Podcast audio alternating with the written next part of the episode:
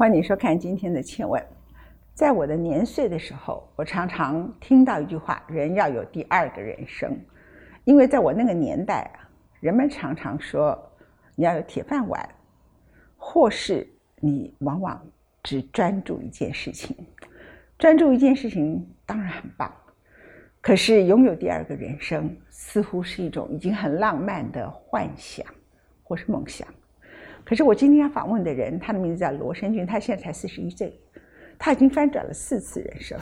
因为我看到他刚好去了东方卫视嘛，从 TVS 到东方卫视，那那因为是葛福洪他们的公司，就会接办很多的呃重要的表演活动、综艺活动、媒体综艺这些人，对不对？小燕姐、川哥都是那时候人。陈振川嘛，对不对？然后你在那个很小的时刻，你就接触到台湾在视觉艺术跟在综艺表演界里头的最重要的一群人，然后他们也最会看人，他们也很给我机会。可是你碰到伯乐的时候，你一定自己很有才华，他才会把你当成是一个有才华的人。嗯，因为我知道葛凤跟陈仁川、川哥他们的特征就是说，你不行，一开始就 out，都不给你机会呀，该 touch key，对不对？对。然后，然后呢？那时候其实第一个伯乐其实是徐国作。嗯。然后我还记得那时候我我进去，那时候进先 TVBS，我那时候还没满十八去 TVBS。嗯。然后后来。TVBS 实习满了，没缺人，然后就跟我讲说，那你去 TVIS 好了。那我就，我不是念大传的，然后就去了体育频道。嗯。然后我记得我进去 OB 车的时候，嗯，他们说小朋友你不能进 OB 车。我说我是助理导播这样子，然后才进了 OB 车，然后去做体育新闻，然后再去做年代新闻，然后。后来就进了东风去当就是艺术指导这样子。你好，佳佳去了东风，听说你还开过政论节目，你怎么不信啊？这呃对政论就是对，那时候觉得你的主持人是谁啊？呃，张铁志。哦哦哦，他是做政治的。他念政治系的。对，他是热衷政治的文化人。那导播跟视觉创作，跟你去做一个政问节目，这个是完全三回事情啊。嗯。然后你第四个翻跟斗是去了一家中股证券公司，我这个人是干嘛？炒股票吗？他是帮人家做品牌长？也就是把一家中股公司、证券公司创造一个新的品牌，然后去帮他们说故事。这是他帮这一家证券公司，因为我们不是植入性行销，不讲证券公司的名称哈。Dreamers 看见黎明第一人，是他做的封面，好不好？做的很好。他做也，我也不是他的每个封面我都说好，这个封面不错，但是没有刚才前面那个那么视觉那么强。好，我那我可能是主观的，但是我意思是说，我不是要随便来称赞你这样，OK？那这里头他就说了很多。呃，当然你对可能台湾财经史没有那么熟，所以你就特别会去抓李国鼎，因为你们你这一辈的人就知道李国鼎吧？好，OK。但其实有好几个很重要，但是你也谈到了东印等等几个跟台湾有关的传承的事情，Dreamers，OK。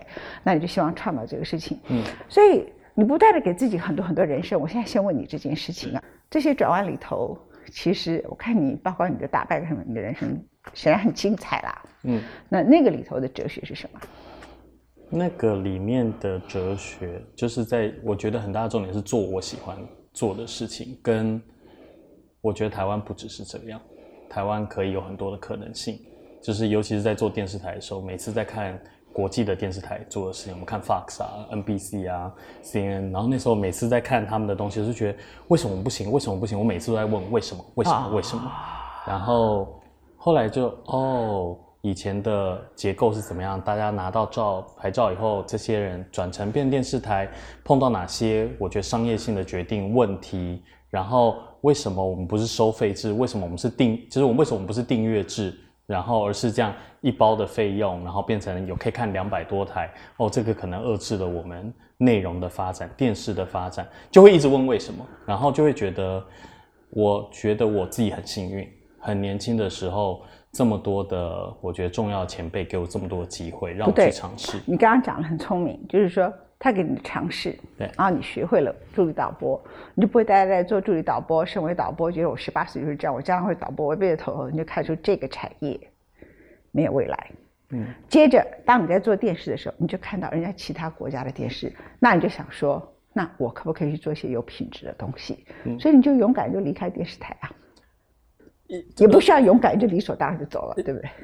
没没没有那么快，就是那时候就一直会问结构的问题是什么，然后呃很幸运的东风完我去新加坡，然后去 HBO。是啊是啊，你就被 HBO 挖走了。在 HBO 挖你的理由是什么？挖我的理由，我觉得是我很想看国际的电视台怎么做。你可不可以跟我说一下？其实这就是最大的一个差别，在呃现在很少人。有一个机会可以去国外工作，那如果到了国外工作，就被迫都是去华人电视台或者华人广播电台工作。可是 HBO 挖角你，那时候你是去哪里上班？新加坡。对，那你在新加坡你看到的新加坡，I know your heart is always in Taiwan，所以你会回来再做一些台湾的视觉，嗯，然后会做呃这个。台湾 now 啊，然后台湾再去跟日本的展览或者对外的展览的时候，帮台湾设计视觉。可是，在新加坡，你看到一个那么小的城市国家，然后它跟国际那么接轨，然后它从来没有因为中国大陆的崛起而陨落，也从来没有拿中国大陆来作为它的借口。然后某一个程度，它也没有因为觉得它的水呀，包括它，尤其是它的所有的天然资源，很多。天然气等等都来自于马来西亚，它内部的族群斗争也不严重。你怎么看新加坡跟台湾？你在新加坡看台湾的时候，你的感觉差别是什么？我觉得很多人会讲说新加坡很无聊啊，新加坡那么小，新加坡可以干嘛？可是我觉得我在新加坡，我认为你可以好好的享受你生活的节奏，因为你有那个余韵去了解生活。那我觉得在台湾的时候你就。会一直很紧绷，虽然有二十四小时的娱乐，可是你就会很紧绷。可是，在新那时候到新加坡的时候，我觉得生活上其实你就觉得有个节奏感，然后你会觉得这么小的地方，然后你越去了解的时候，就会觉得李光耀真的太厉害了。然后什么资源都没有，然后就这样那么小的地方，一点点 build，一点点 build，然后你周边都是你的竞争对手，然后你怎么把新加坡？从那么小的样子变到今天，尤其是我觉得我会很佩服他们的很多的系统，尤其是政府运作的系统，就像当做一个公司的经营方法，嗯嗯，公司人员永远是领最高薪。所以那时候看到一些小点，觉得很有趣，就是哇，不管他们的，我觉得社会阶层是怎么样，嗯，然后啊，收入比较好的人有比较好的房子，比较比较好的车子。收入比较不好的人也有一台车子，可能比较小的车子，比较小的房子，你就觉得他们的社会福利其实做得很好。所以在那边，你就而且我记得我去新加坡的时候，新加坡已经全 HD，然后全部都是订阅制，然后中间回台湾都还没有 Full HD 订阅制，你就会一直在看为什么他们可以，但他们到底在是在电视，对，所以但那个时候也会让我觉得说，就我蛮幸运的，就是。在新加坡待了四年多，快五年，然后就觉得说还想要再转另外一个别的可能性，所以那时候才决定回台湾，因为感觉我已经看到我三年五年的路在那边会走的怎么样。嗯嗯嗯嗯嗯。所以你在新加坡，你看到一个李光耀怎么样把事实上本来比马来西亚都还要落后，然后当然比台湾落后。嗯。在新加坡独立，新加坡独立不是他们的人民争取独立，他是被马来西亚赶出去的啊。那那个时刻，他们比菲律宾都还要穷啊。他怎么样变成今天的传说？这个国家帮你解决食衣住行很多各种不同的事情，这样还有退休，还有退休，退休金的政策我也觉得很好，退休金政策也很好，这样。然后他让一流的人愿意替国家做事。然后呢，李光耀一开始给很高的钱，有人有意见。嗯，他说：第一，我们有最好的钱，就没有最好的人帮政府服务。那政府呢，是管理大多数的人事情，他的钱都比你少，你认为他可以替你服务吗？他只会阻碍你的企业跟你的人生发展。第二，我给他足够的钱，就断绝他贪污的可能性。所以他们的清廉也比台湾高很多，这样哈。那好了，再来讲创意。很多人以为说新加坡是文化沙漠，是没有创意的地方。其实我去过新加坡，你同意吗？我不同意。OK，你说。对，就是，其实就是刚刚我讲的那个节奏，其实有这么多不同的文化跟种族在里面。然后就像我去记得那时候觉得哇，在 HBO 工作好开心哦，我可以呃中国人就是就是华人的假我可以放，马马来西亚的假我也可以放，印度的人假我也可以放。然后西方人假我也放，所以你放四个春节，所以我就觉得哇好开心。然后可是就是因为就是因为这样子，你就啊，我可以去 Little India，我可以去我可以去马来西亚，就我有很多东西我可以 export。哦，所以你一年过四个新年，所以你现在是一百六十岁，就很幸运。对，很多假可以放。OK，好了。但你怎么舍得离开呢？因为 HBO 是一个太愉快的地方，工作也不会太难。那你就看他的影集啊，然后再做一些视觉 logo。有的人会因此就 lazy 下来，然后或者说就很想做 HBO 亚洲区的总裁，你听得懂意思吗？哈。但你会怎么会舍得要走？就觉得好像太快看到我人生会怎么走这件事情。哦。然后其实里面有几个关键点，是我一直本来很想出国念书。就那时候觉得，呃，复兴美工毕业就已经觉得有个梦，想要出国念书，然后一直因为几个人生的关键点，我都没去。嗯，然后所以那时候觉得，嗯，既然我已经看到，我觉得我二十八岁、三十岁我可以做到什么职位的时候，那我再来圆一次梦好了，我再去读个书，嗯，这样子。然后所以那时候回到就回到台湾，然后那时候就开始申请啊，这样子。你已经看到了你自己未来是什么，可是对于那个未来越稳定。别人是越安全，你是越没安全感啊？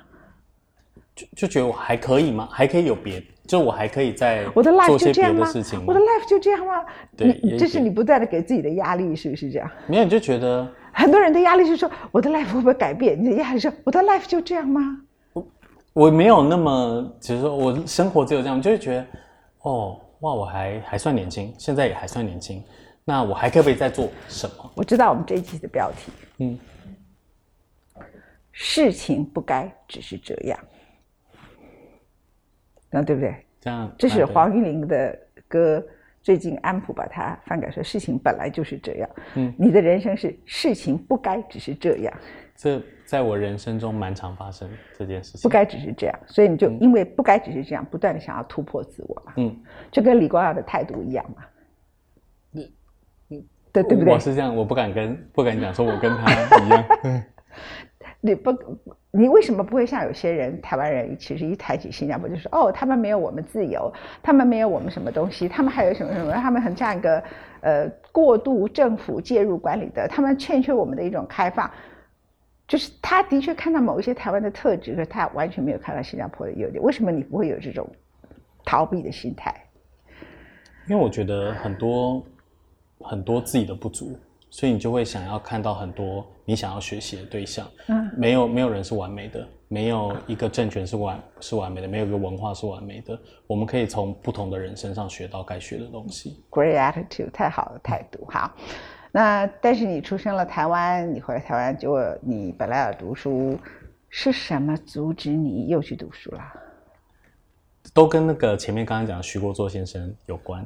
然后那个人是你的诅咒，也是你的恩人。他是我的恩人，然后他每次都阻止我去念书，这样子。那个时候，呃，他在筹备一个频道，然后可以请我帮他找人。我说好好，我还陪他去看办公室啊，这样子。结果后来，呃，这个计划暂停，但我人已经帮他找好。那我就大家要离开了，要离职都离职了，这样我就想说，那怎么办？那那我就说。那我们一起来做吧。可是我觉得在台湾做频道识别 motion graphics 是不可能活的，对，因为台湾都是内自制，不会委外。那假设我活不下去，就活不下去，那我们就开始吧，这样子。所以就开始我的创业之路，这样子。然后就背负很多，像刚刚讲，因为我知道台台湾不能做这件事情，是因为我们一直觉得内自制很省钱，可是自制其实会限制你的发展，限制你的可能性。那所以我就一直在跟大家介绍说，哦，你们知道 motion graphics 是什么？他说你们做特效的嘛，你们做动画的嘛，然后都都都都不是。然后我们我就要跟很多在台湾，我就要去一直开拓，就是客户是谁。然后同时间我就要赶快建立我们的网站啊，面对海外，然后去接触那些海外的人啊，然后就会可能就会自己怎么去做曝光啊。所以是不是海外的订单比台湾还多？有多一点。对啊，因为台因为其实事实上台湾做这个领域里头的人才济济，但海外做这种东西的人才也很多，但他们的薪水非常高。嗯，而台湾因为不重视这件事情，或者是台湾因为自己的媒体过度开放，开放不是指言论，是指频道太多，对，所以就把自己搞死。是，我是第三代的电视人，就是假设呃，就是葛姐。他们是第一代，格局第一代是李艳秋他们啊，对。然后我觉得第二代像啊川哥啊，假设第二代，我就第三代。你是讲综艺的，对。那那时候我一直觉得说，你都会对电视这个领域，它未来以后怎么变形、怎么转化，对我来讲很感到兴趣。然后所以那时候一直会觉得说，为什么不订阅制？为什么不让消费者决定？可是我后来看到年轻世代，就会觉得说，怎么利用网络。把自己的声音讲出来，大家自己在开始经营自己的 channel。那我觉得他们不成熟，对他们当然不成熟。可是他们可不可以把自己的声音讲出来？那我觉得这个是新一代让他们接触到不同声音最好的一个机会。这也是优点，也是缺点。我说优点就是说你讲的，它可以脱离我们刚刚讲那个结构。嗯。缺点就是他们根本就是结构之内的产物。嗯。所以他们只是脱离了传统媒体。把结构里头本来就有的问题再拿出去，你听得懂我意思吗？OK，就代表台湾的媒体百花齐放，所以可以不用说这些没有水准的电视控制，因此就会有了因此不同的声音。这个不同的声音没有太多的不同，它唯一的不同就是它不在传统媒体上，可是还是传统媒体上里头错误的资讯，或是有一些完全不够深入的个人主见的抒发。嗯，你所以你就看到没，就是说。不是因为它是新的，这世界上一定要有一个有一个迷思，以为新的就是好的。嗯，no，新的可能就是闯祸的。嗯，那新的未必闯祸，但是它未必是好的。嗯，那它常常只是一个新的平台，新的一个载具，把旧有结构里头的错误问题移到新的载具上去。好，我来谈你的人生。但是很很好笑是说。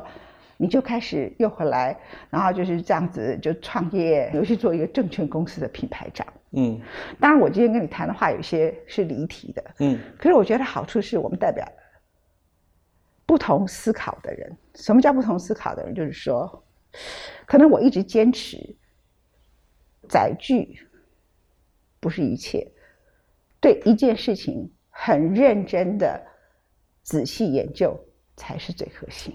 完全认同。同意吗？完全认同。好，那但是我们这种辩论也让大家去思考，不一定我全对，很可能你比较对了。没有，我也没有全，我只是乐观。我是乐观，可是刚刚啊讲的那个结构性的问题，我觉得那个是事实。